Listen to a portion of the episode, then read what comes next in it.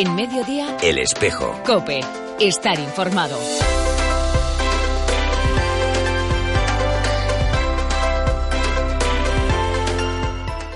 ¿Qué tal? Muy buenas tardes. Bienvenido una semana más a esta edición local y provincial del Espejo que arrancamos como cada, tarde de viernes, haciendo un poco de puente de este fin de semana. Fin de semana raro. Los niños están de vacaciones, nosotros trabajando. Muchos cogéis seguro vacaciones en el día de hoy. Afortunados que sois. Y otros las estáis esperando como agua de mayo o de abril. Estamos, en definitiva, en las puertas de la Semana Santa. Hoy es viernes de Dolores, 7 de abril de 2017. Recibe un cordial saludo de mi compañero Manuel Gutiérrez en el control de sonido y también de quien te habla, Auxi Rueda. Y claro, ¿qué te vamos a contar en el 7 de abril, en este Viernes de Dolores? Pues eh, vamos a hacer un programa especial sobre la Semana Santa de Ávila. Y queremos contar con las dos vertientes principales que deben de ir siempre unidas de la mano para celebrar de una forma correcta la Semana Santa. Por una parte, las procesiones. Y por otra, no nos olvidemos los cultos litúrgicos. Hoy vamos a eh, aprender qué es exactamente lo que se celebra en cada uno de los oficios de estos próximos días, comenzando desde la celebración del Domingo de Ramos, pasando por la misa crismal, la celebración del jueves, del Viernes Santo y la vigilia pascual. Y también conoceremos cómo se vive la Semana Santa desde dentro de una de las cofradías de nuestra capital, concretamente una de las de más reciente aparición. Bueno, pues todo esto y mucho más es lo que compone esta edición de Viernes del Espejo que arranca aquí y ahora. En mediodía, El espejo. Cope. Estar informado. ¿Sabías que hay una forma de apuntarte a conocer mejor el mundo que te rodea?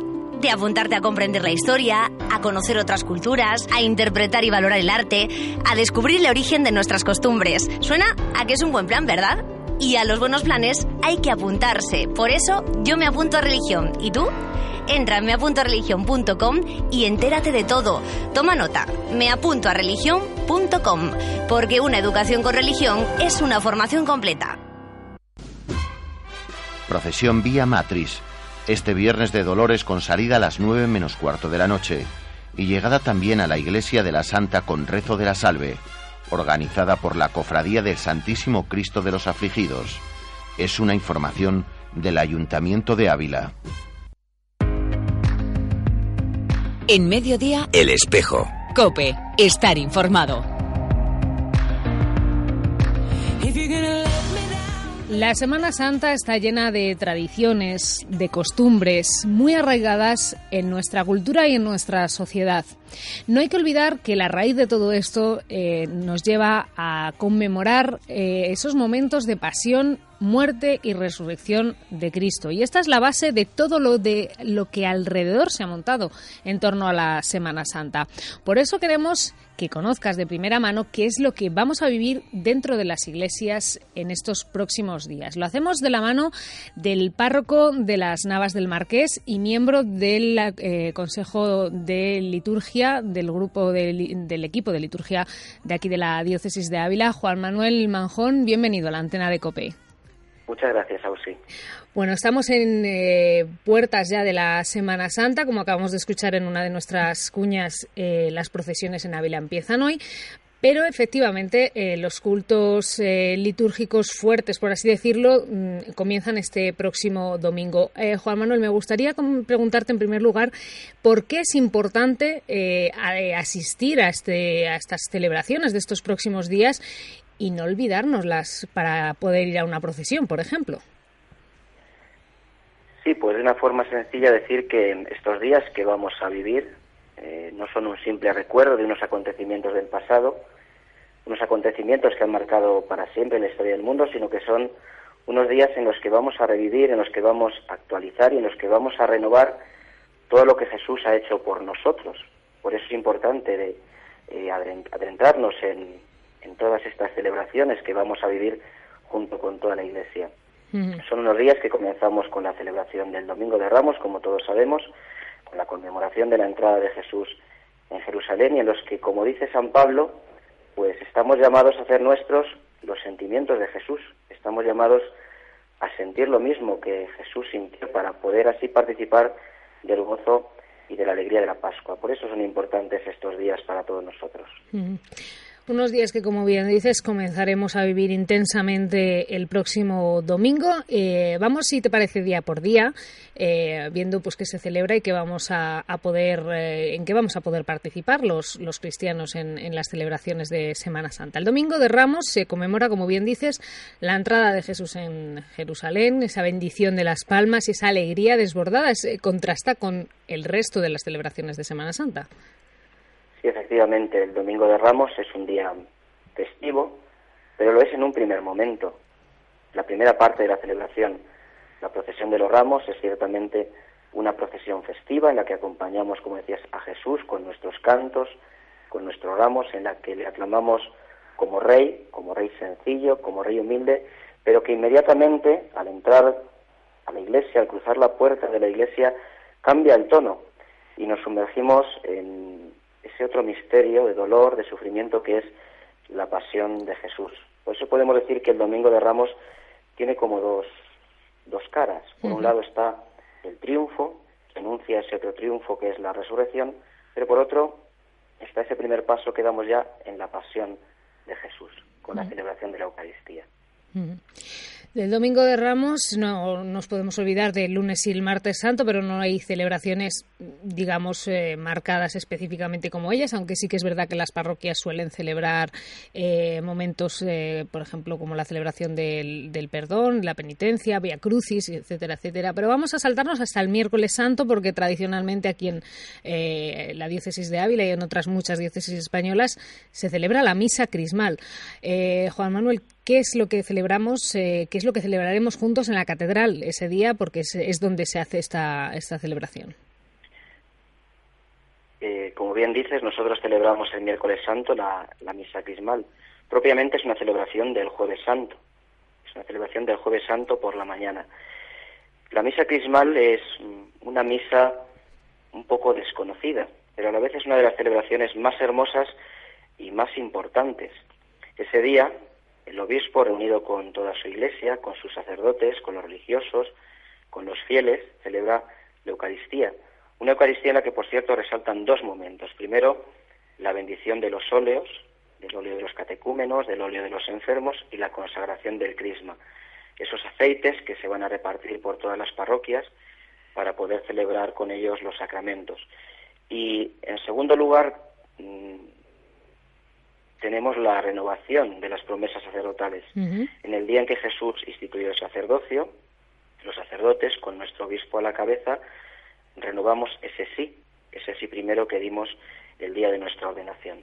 Yo sí quería invitar a, a, todos los que nos están escuchando a que participen de esa celebración, que como decía, es una celebración muy desconocida, pero es una celebración muy hermosa y de las más importantes que tenemos en la Iglesia.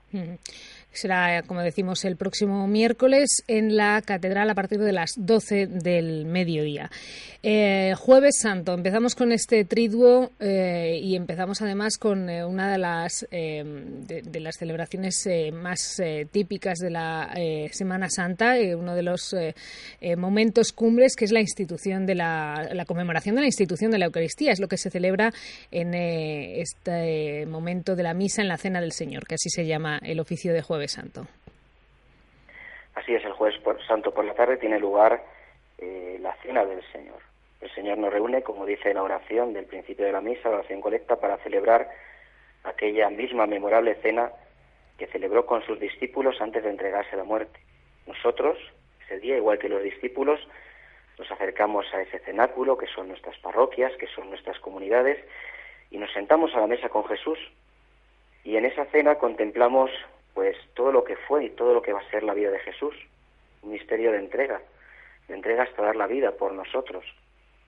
En ese día recordamos también, mm, por decirlo de una forma sencilla, los tres grandes regalos que Jesús nos hizo.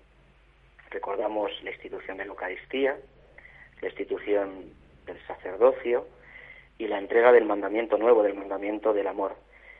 Y en esa celebración yo querría destacar como dos ritos. Primero el rito del lavatorio de los pies. dice San Juan que Jesús, el Maestro y el Señor, ante el asombro de sus discípulos, se puso de rodillas y les lavó los pies. Un gesto con el que de alguna manera mostró su ser servidor, un gesto con el que también mostró su misericordia y un gesto con el que nos está diciendo a nosotros, cristianos del siglo XXI, que tenemos que hacer lo mismo que Él, que tenemos que ser servidores los unos de los otros. Y al final de la Eucaristía, del Jueves Santo, una Eucaristía que por cierto no termina, una Eucaristía en la que no se dice ese podéis ir en paz con el que terminan todas las misas, no se dirá hasta el final de la vigilia pascual, tiene lugar al final, como decíamos, la reserva del Santísimo en el monumento. El monumento es ese lugar especial en el que guardamos la Eucaristía para poder comulgar al día siguiente, para poder comulgar el Viernes Santo. Un Viernes Santo eh, en el cual tradicionalmente eh, se hace estas visitas a los distintos monumentos eh, para rezar para una vigilia. Es, es, una de las tradiciones más propias también aquí en, en, nuestra diócesis.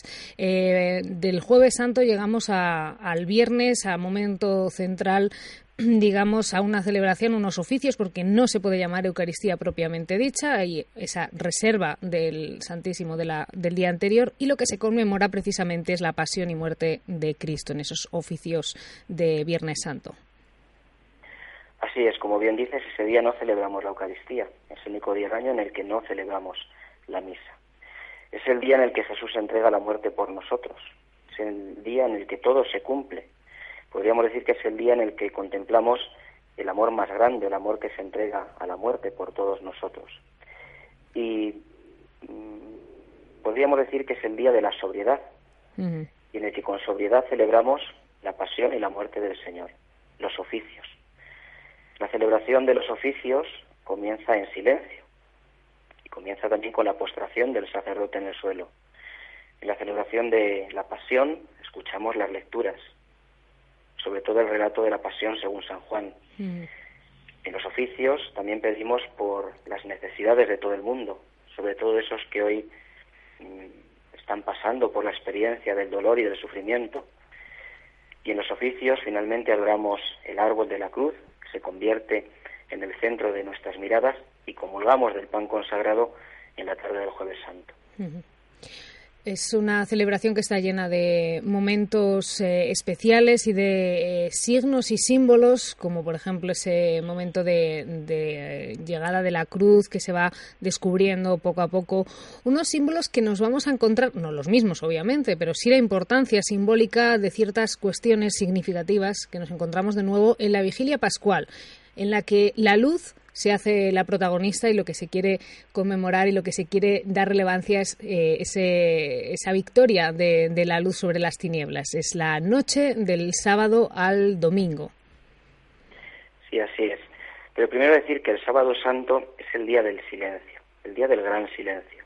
Es un día para estar junto al sepulcro, es un día también en el que llenos de esperanza acompañamos a María en la hora de la resurrección. La noche del sábado al domingo como bien decías, tiene lugar eh, esa explosión de luz, que es la vigilia pascual, la celebración más importante del año. Dice el pregón pascual que es la noche en la que rotas las cadenas de la muerte, Cristo asciende victorioso del sepulcro. Y ese gran acontecimiento lo celebramos nosotros en cuatro momentos. La vigilia pascual consta de cuatro partes, por medio de las cuales nos vamos adentrando en este misterio del resucitado, nos vamos uniendo a Jesús resucitado. Mm. La primera parte sería la liturgia del fuego, en la que encendemos el cirio pascual y en la que escuchamos ese anuncio gozoso de la resurrección del Señor. Después vendría la liturgia de la palabra, en la que hacemos un largo recorrido por toda la historia de la salvación. Mm. Más tarde tendríamos la liturgia del agua, la liturgia bautismal, en la que algunos reciben el bautismo y en la que todos somos invitados a renovar nuestro propio bautismo. Y finalmente tenemos la liturgia de la Eucaristía en la que el Señor resucitado nos sale al paso, se hace presente de nuevo entre nosotros en el pan y en el vino consagrados, nos alimenta con su cuerpo y con su sangre para después enviarnos, enviarnos a ser sus testigos, enviarnos para compartir con todos su luz, para compartir con todos su vida, para compartir con todos la buena noticia de su resurrección. Momentos, como ves, muy eh, significativos los que vamos a vivir en los próximos días y que queremos que tú también eh, puedas eh, celebrarlos. Por eso te recordamos que tienes en la página web de la Diócesis de Ávila el horario de todos los cultos de las parroquias de Ávila Capital, incluidos los de la Catedral que preside nuestro obispo, y en los pueblos de nuestra diócesis, pues el sacerdote en cada uno de los pueblos habrá puesto los horarios convenientes e indicado también efectivamente pues a los fieles cuando pueden acudir a esas celebraciones de Semana Santa. Juan Manuel Manjón, miembro de la Comisión Diocesana de Liturgia, párroco de las Navas del Marqués, muchísimas gracias, feliz Semana Santa y feliz Pascua por adelantado. Igualmente, igualmente Ausi, feliz Pascua para todos vosotros. Hasta pronto. Adiós. En mediodía, El espejo. Cope, estar informado. ¿Te gustaría que la imagen de tu empresa formara parte de la ciudad y de los abulenses? Expubli Ávila te ofrece promocionar o señalar tus centros de venta en MUPIs luminosos con reloj termómetro, pantallas electrónicas y vallas publicitarias de 8 por 3 metros en el centro comercial El Boulevard. Infórmate en el 647 90 44 55. Tu empresa integrada en la ciudad con Expubli Ávila 647 90 44 55. Ven a la primera fiesta Feliz Bebé de Ávila. Inscríbete de forma gratuita en la web felizbebé.com o en nuestros patrocinadores. Parador de Ávila, fotografía y diseño Sara Mate, Infantil Esla, Pata de Gallo, eparafarmacia.es, Cunquat Fotografía y Diseño, Musicamos, Ualabi Bebé, Namaste Martacano, Luli Castro Fotografía, Chuchu Moda Infantil, Flor de Azafrán, Menro Joyeros y Anita Co. Colabora Supermercados Lupa, Asociación de Madres Lactantes de Ávila, Santa Teresa Gourmet, Golidul, Pilar Cuellar y la Asociación de Celíacos y Familiares de Ávila. COPE presenta la guía más completa de la Semana Santa de Castilla y León. Recoja su ejemplar totalmente gratuito en nuestros estudios de COPE en el Paseo 2 de Mayo número 6. Guía de la Semana Santa de Castilla y León, con la colaboración del Ayuntamiento del Barracó y el Ayuntamiento de Navaluenga. Consígala ya.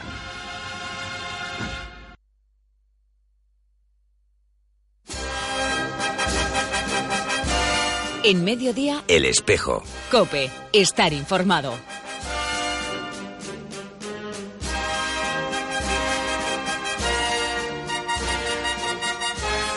Seguimos adelante en el espejo de Ávila, escuchando ya las bandas procesionales que acompañarán estos días a las numerosas cofradías, hermandades y patronatos que forman parte de la Semana Santa de nuestra ciudad, de Ávila capital. Hemos hablado de la parte litúrgica que siempre debe ir eh, acompañada pues, de esa eh, salida de los misterios de la pasión a la calle, a esa, esa visibilización perdón, de lo que conmemoramos estos días y que nos acaba de explicar tan claramente eh, Juan Manuel. Por eso, como ya es tradición en este programa, cada año entrevistamos al presidente de una de estas cofradías, hermandades y patronatos, y hoy lo hacemos con una de las más recientes en eh, la capital, es la Hermandad de Nazarenos de Jesús Redentor ante Caifás y Nuestra Señora de la Estrella, la que todos conocemos como la Hermandad de la Estrella. Está aquí eh, su hermano mayor con nosotros, Fernando Náñez. Bienvenido a Cope Ávila. Muchas gracias. Estamos ya en capilla, como aquel que dice. Nos quedan unos días. Me imagino que dentro de la hermandad, nervios, inquietud y mucha ilusión, ¿no? Sí, por supuesto, mucha ilusión. Nervios están a flor de piel porque estamos ahí. Es primer año y entonces pues queremos que las cosas salgan bien y siempre habrá cosas que no salgan como, como, como quisiéramos, pero bueno, ahí mm. estamos. Pero la voluntad que no falte. Sí, no, por supuesto. Hay que recordar que la Hermandad de la Estrella eh, nace en el año 2005 y es la primera hermandad en, eh, sacar un paso a costal. Algo que en principio llamó mucho la atención, pero yo creo que pasado el tiempo eh, ya se ha convertido en una de las más, digamos, seguidas por, por los fieles en, en Ávila y, que además aprecian el, el gesto y el esfuerzo ¿no? De los costaleros. Por supuesto, el esfuerzo de los costaleros es, es digno de admirar porque llevan bastante tiempo ya ensayando y aparte de eso, pues claro, la dificultad que tiene el sacar los pachos a la calle por la puerta tan pequeña que tenemos. La salida del convento de las gordillas es sencillamente espectacular porque recordamos que tienen que sacar los pasos de rodillas. Correcto, así es. Una procesión que dura unas cuantas horas. Sí, desde las cuatro y cuarto que se abre la puerta y empieza la cruz de guía en ese momento a echarse a la calle, pues hasta las mm, nueve, a veces un poco menos o un poco más, dependiendo muchas veces del también tiempo. del tiempo, evidentemente. Bueno, parece que Pero- este año nos va a acompañar. Por lo menos tenemos constancia hasta el miércoles de sol y buen tiempo. Ausencia mm, parece ser de lluvia, con lo cual este año las previsiones son buenas. Y no habrá esas lágrimas que se han visto otros años por, por- por la supre- suspensión de, de todo de parte del recorrido, que también se ha dado el caso. Sí, también, la verdad es que sí, que ha habido ya un año que tuvimos que cortar por la calle Estrada y meternos debajo de los portales de Grande y Ujú. tal, porque ya no era, y meter, otro año parece que fue también meter al Cristo eh, debajo del arco de la Sí. catedral, o sea que el tiempo es uno de los factores que nosotros siempre estamos mirando a- arriba a ver qué, a ver qué nos va a deparar. Si este año parece que viene bueno, pues bienvenido sea y mejor para todos, pero Claro que vamos. Sí. Ujú. Esa por lo menos son las previsiones. Ya sabe que luego Sí, a veces cambia. fallan.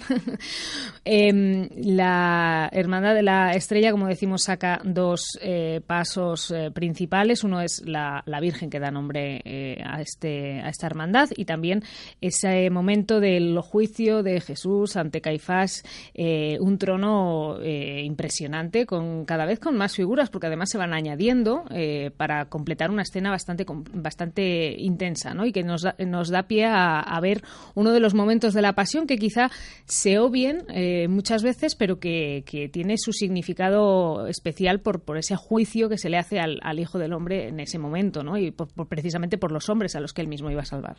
Pues sí, la verdad es que sí. Este año se ha incorporado una imagen nueva, la imagen de Anás. La trajimos hace poco de, de Sevilla.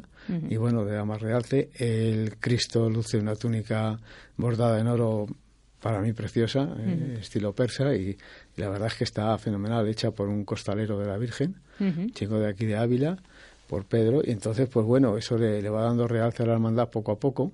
Se ha puesto la candelería nueva, ya toda completa, se han rectificado los varales, en fin, que se van haciendo cosas poco a poco a medida de que, de que se va Mm. teniendo medios para poderlo hacer. Sigue incorporada esa Santa Teresa pequeñita Sí, del es- año del centenario Esa nos falta ahí, esa está ya ahí puesta y, y ahí se queda. y ahí se queda, sí.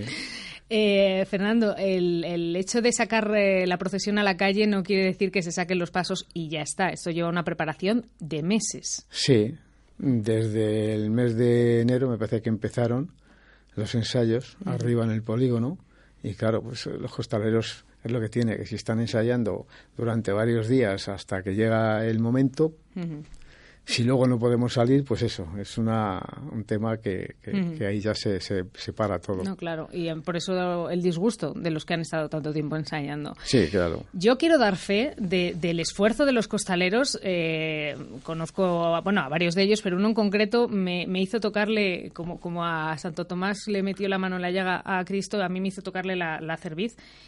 Tenía un bulto en la cabeza tremendo de, de llevar el peso del, del- del costal Sí. y lo que es el esfuerzo. eh, ¿Cuánto más o menos pueden pesar estos, estos pasos? Pues debe de estar, el paso del Cristo debe andar por los 1.300 kilos aproximadamente. Jesús.